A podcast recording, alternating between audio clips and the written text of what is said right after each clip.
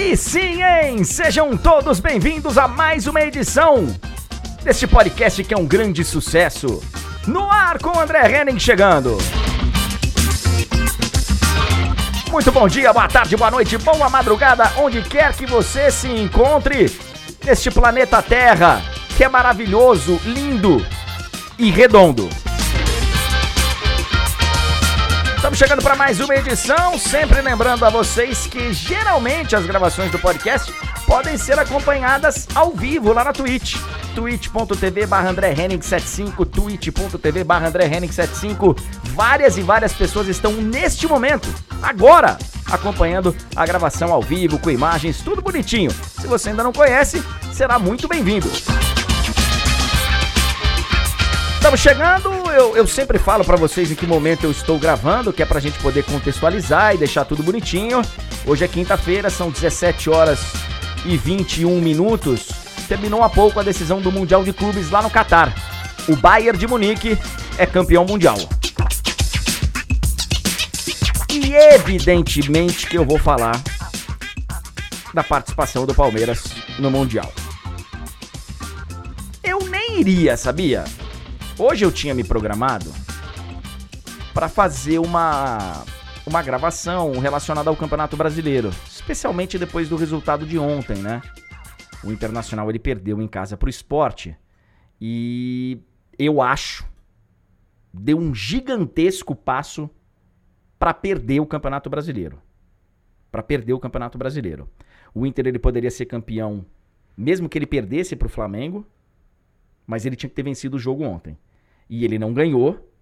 E agora ele vai ter que buscar ponto no Maracanã, no confronto direto com o Flamengo, que acontece daqui a duas rodadas.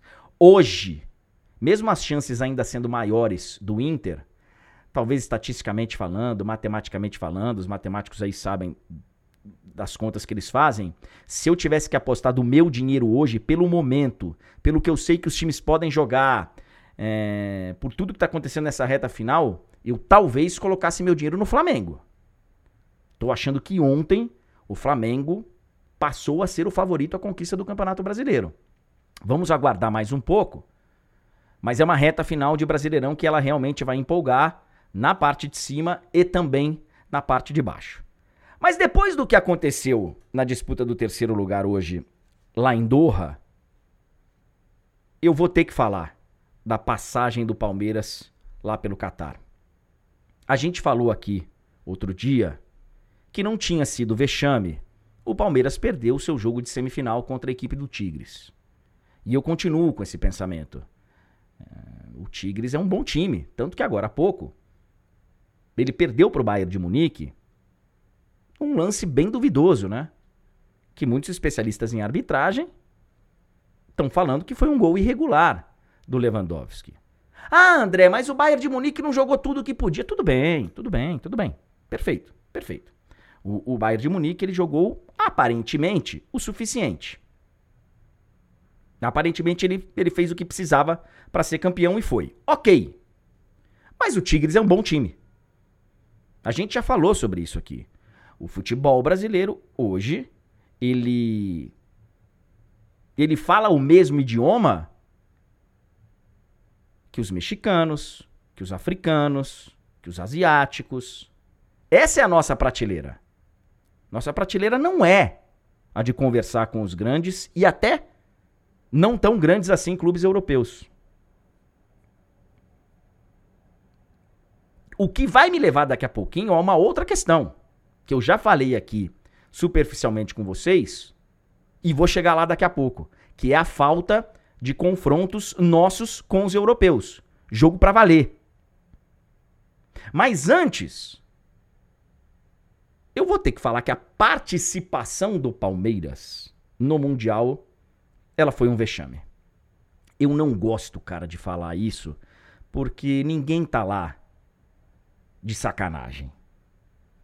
Cara da comissão técnica não tá lá de sacanagem. O jogador não tá lá de sacanagem. Então, como assim vexame? Ele tá lá fazendo o melhor que ele pode, ele tá lá dando o seu máximo. Então, acho ruim quando a gente caracteriza de vexame. Era obrigação. Eu, eu não concordo com isso. Obrigação é você fazer o seu trabalho, é você treinar, é você se dedicar, você tá com uma postura correta, você não, né, não avacalhar o jogo sendo expulso, é, perdendo a cabeça de maneira infantil. E isso o Palmeiras não fez. Isso o Palmeiras não fez. O Palmeiras perdeu na bola. O Palmeiras perdeu na bola. Só que, se a gente considerar no contexto geral, mesmo a derrota para o Tigres não tendo sido o vexame, e às vezes até o 0 a 0 contra o Awali não tendo sido o vexame ali pelos 90 minutos, depois as cobranças de pênalti aí a gente pode até discutir, porque as cobranças de pênaltis, algumas do, do Palmeiras foram vergonhosas. Mas vamos esquecer a bola rolando de fato. Vamos partir para a expectativa que se tinha de um clube brasileiro chegar lá e representar bem. Foi um vexame. A gente esperava algo que não aconteceu nem de perto. Nem de perto. Em momento nenhum, o Palmeiras conseguiu jogar um pouco de bola. Palmeiras não é só que não conseguiu fazer um gol. Não é só isso. Palmeiras não conseguiu jogar bola.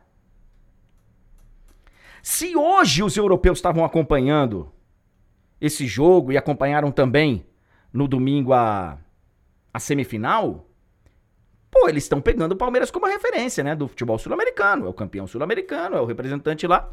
Eles devem estar assustados. Como nós também estamos.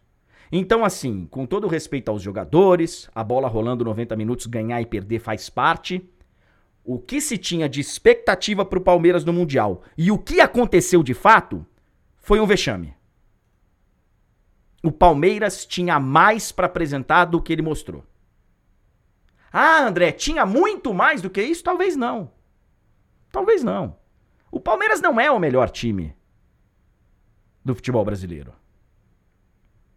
Ele é merecidamente o campeão da Libertadores? É, ele fez uma grande Libertadores. Ele teve um jogo que destoou muito, que foi aquele contra o River lá, e que o colocou na final. A final não foi um grande jogo nem para Palmeiras, nem para Santos, enfim. Mas ele foi campeão da América. Tá, ele é campeão e, e, e, o título já tá comemorado, já tá na conta e a taça já tá lá no Palestra Itália. Ok. Ok. Agora, Queríamos ver mais do Palmeiras, mesmo não sendo esse timaço que muita gente achou que era? Sim, queríamos ver mais. Queríamos. Queríamos ver mais do Palmeiras. Ficou muito atrás do que a gente imaginava. Você tem uma nova mensagem. André, mas o Palmeiras foi ao Catar? Galera que tá aqui no podcast, nós estamos na live na Twitch, como eu expliquei para vocês, e com uma contribuição lá de bits quem tá na Twitch sabe o que significa. Você pode fazer uma pergunta para mim nas lives, a gente bate papo, tal. Foi o que aconteceu agora, por isso a interrupção. O Vesgarolho perguntando aqui se o Palmeiras foi ao Catar. É, eu até, até vi um tweet aí zoando o Palmeiras, que era o seguinte, era... Pô, o Palmeiras se não tivesse viajado, era quarto lugar. Poderia contribuir com o planeta, né? Sustentabilidade. E evitar o voo da ida, o voo da volta e tal. A zoeira, cara, o torcedor palmeirense ele vai ter que vai ter que aguentar. Vai ter que aguentar. Obrigado ao Vesgarolho aí e a todo mundo que acompanha nossas lives na Twitch. Agora voltando aqui pro tema do podcast, o Palmeiras ele ele nos decepcionou demais. A gente queria ver mais. E aí eu vou chegar no, no outro aspecto aqui que eu separei para conversar com vocês, que é a falta de confrontos que nós temos com os europeus. Eu já falei superficialmente sobre isso outro dia. A gente não tem como fique, ficar medindo forças com os europeus. E a gente só consegue evoluir, gente, se enfrentarmos esses caras. Se enfrentarmos.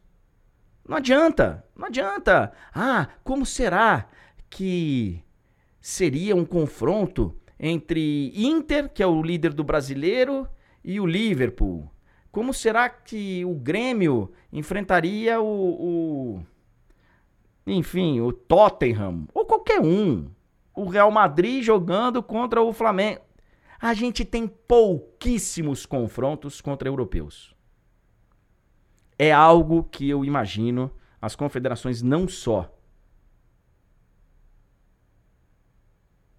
aqui do nosso lado, né? Não só a Comebol deveria se preocupar com isso. Acho que a asiática deveria estar preocupada com isso, a africana também, porque a UEFA, ela tá criando um mundo que é dela e só ela tá se fortalecendo. Cada vez mais eles ficam fortes, cada vez mais eles, eles têm troca de, de informações, né? E porque você quando vai jogar enfrentar um time, você aprende com aquele time. Você observa, faz observações que você pode usar. Só que aí você vai usar de novo quando? Se você não tem jogo. É assim com as seleções. A seleção brasileira não ganha um jogo de uma grande europeia para valer desde 2002. Desde a final contra a Alemanha lá em Yokohama. 2006, chegamos para pegar a França, ferro. 2010, chegamos para pegar a Holanda, ferro. 2014, chegamos para pegar a Alemanha, a usina siderúrgica inteira. 2018, chegamos para pegar a Bélgica, ferro. A gente não joga contra eles. Faz um amistoso de vez em quando, outro amistoso de vez em quando. É diferente deles. Eles estão acostumados. Eles jogam lá Nations League, eliminatórias da Euro, eliminatórias da Copa. E aqui, com todo o respeito, nós estamos jogando contra as mesmas seleções sempre. A gente já jogou contra o Peru aí nos últimos dois anos umas dez vezes. Umas 10 vezes. Não é coincidência o fato da Alemanha ter vencido uma Copa do Mundo fora da Europa. Foi a primeira vez que uma seleção ganhou na América do Sul uma Copa do Mundo. E já tinha acontecido em 2010 a conquista da Espanha na África do Sul. Porque até então, seleção europeia só ganhava Copa do Mundo na Europa. 2010 a Espanha ganhou na África, 2014 a, Alemanha ganhou aqui no Brasil e 2018 duas europeias fizeram a final. Então eles estão jogando entre eles lá na UEFA e estão evoluindo. Hoje, se a gente colocar favoritos para ganhar a Copa do Mundo, nós vamos colocar Brasil e Argentina, por favor. Por favor. Todas as outras seleções favoritas serão europeias e bem mais favoritas que Brasil e Argentina. Inglaterra, França, Holanda, Alemanha, Itália, Bélgica. Pode botar aí, pode fazer fila. Todas as seleções favoritas serão as europeias. Vamos botar Brasil e Argentina, porque. Ah, vai, coloca aí Brasil e Argentina, vai. Vai que o Messi resolve. Portugal também, né? Vai que o Messi resolve jogar. Vai que o Neymar esmirilha lá tal. Mas é por, por osmose. Porque se for parar para analisar com calma, a gente nem entra entre os favoritos. Ah, pode chegar lá e ganhar? Pode, pode, pode chegar lá e ganhar. A gente sabe jogar bola. Mas o normal é não acontecer. E com os clubes, pior ainda, porque não tem data de amistosos, nem de amistosos. Não tô nem falando de competição. Ah, André, por que você tá falando? Como é que resolve? Cara, tem que criar algumas competições. Esse mundial de clubes aí, que você pega o campeão de um, campeão do outro, campeão do outro, pô, podia pegar. Um, um, um torneio com o campeão da Sul-Americana, o campeão da outra, campeão da outra. Poderia pegar. É... Não sei, cara. Porque se eu tivesse a resposta, eu tava lá, não tava aqui. Mas precisa ter jogo. Eu fiz um rápido resumo dos últimos 10 anos. Sabe quantos jogos oficiais nós brasileiros tivemos contra europeus? Quatro. Desde 2012, desde 2012, o Brasil teve quatro jogos contra europeus. Perdemos três, ganhamos um. Em 2011, o Santos foi trucidado pelo Barcelona. Em 2012, o Corinthians venceu o Chelsea.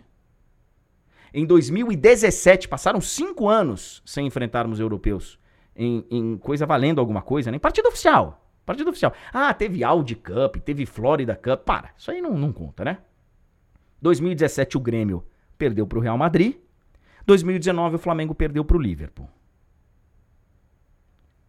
É isso.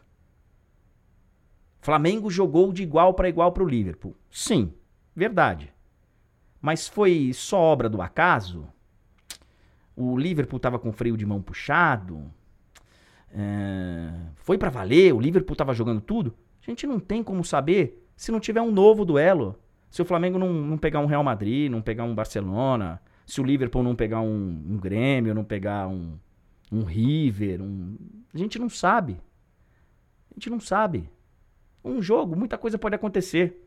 Quando você tem a repetição de duelos, é que você realmente mede a temperatura de como tá o nível de seu time, você passa a aprender. Se o Flamengo aprendeu alguma coisa no jogo contra o Liverpool, ele vai colocar em prática quando? Para poder jogar com o europeu, ele tem que ganhar a Libertadores e tem que ganhar a semifinal, que passa a ser algo muito difícil pra gente. Já falamos sobre isso. De 2011 para cá, tá? Últimas 10 edições do Mundial. Já falei de 11 e 12, né? Barcelona campeão em cima do Santos, Corinthians campeão em cima do Chelsea. Em 13, o Sul-Americano não passou da semifinal. Atlético Mineiro ficou com o Raja Casablanca. Em 14, o San Lorenzo perdeu para o Real Madrid. Em 15, o River perdeu para o Barcelona. Em 16, o Nacional de Medellín, ele perde para o Kashima na semifinal. Em 17, o Grêmio joga contra o Real Madrid. Em 18, o grande River Plate perde para o Al Ain nos pênaltis. Em 19, o Flamengo perde para o Liverpool na final. E em 20, o Palmeiras não passa da semi contra o Tigres. E ainda fica em quarto lugar, perde a, da disputa de terceiro lugar. Então, das últimas 10 edições de Mundial, em quatro, nem teve o confronto entre o sul-americano e o europeu. Nem teve. Agora, a Comebol, ela acho que está satisfeita, né? Porque eu não vejo. Eu vejo uma baita briga lá na Europa. Os clubes querendo fazer competição entre eles, querendo excluir a UEFA, inclusive, não é só excluir a FIFA, e ainda vai dar muita briga esse Mundial que a FIFA quer fazer com vários europeus, porque eles não querem. Mas tem que ter uma movimentação do futebol mundial para que esse intercâmbio aconteça. Porque do jeito que tá, o abismo só vai crescer. A diferença ela já é enorme e ela só vai crescer. E ela só é enorme na teoria, né? Já é enorme na teoria, porque a gente não sabe, na verdade, se ele é muito maior ou se ele é muito menor, porque a gente não joga contra eles. De 2016 para cá foram dois jogos. Nos últimos cinco anos foram dois jogos. Grêmio, Real Madrid, Flamengo e Liverpool. Só. Só. Se as confederações, não só a Comebol, mas a asiática, a, a norte-americana também, porque os Estados Unidos precisa. Vai precisar chegar uma hora que eles vão precisar sair da fronteira deles. Eu acho. A NBA não precisou. A NFL não precisou. A NHL não precisou. Mas o esporte é um. É, o futebol é um esporte diferente. O futebol é um esporte planetário. Então, talvez eles vão precisar sair do, do dos limites territoriais é, da América do Norte, lá dos Estados Unidos da América do Norte. Mas, problema deles.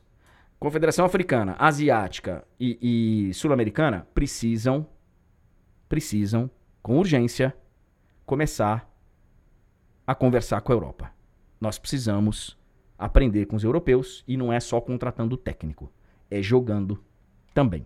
Às vezes, pode até ser para passar vergonha, mas tem que jogar. Muito obrigado a você que acompanhou. Siga aí sempre ouvindo as edições do podcast no Marco André Henning. Pode ver também as gravações na Twitch, twitch.tv barra André Henning 75. Muito obrigado aí por ter estado com a gente. E nos vemos em breve. Conta pros seus amigos. Conta pra todo mundo. Já ouviu o podcast lá do Corecation? No Marco André Henning. Valeu, galera. Até a próxima.